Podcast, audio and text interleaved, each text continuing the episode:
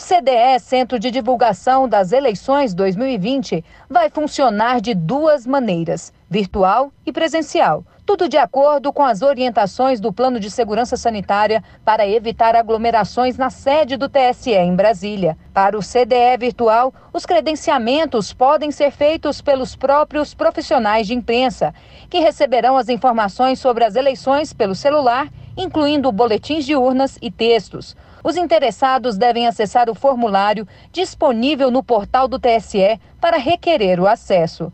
Já para o CDE presencial, o credenciamento começa no dia 3 de novembro para veículos de comunicação, que deverão compartilhar as credenciais entre as equipes escaladas para o trabalho. A assessoria de comunicação do TSE vai analisar os pedidos. Para mais informações, basta entrar no site justiçaeleitoral.jus.br.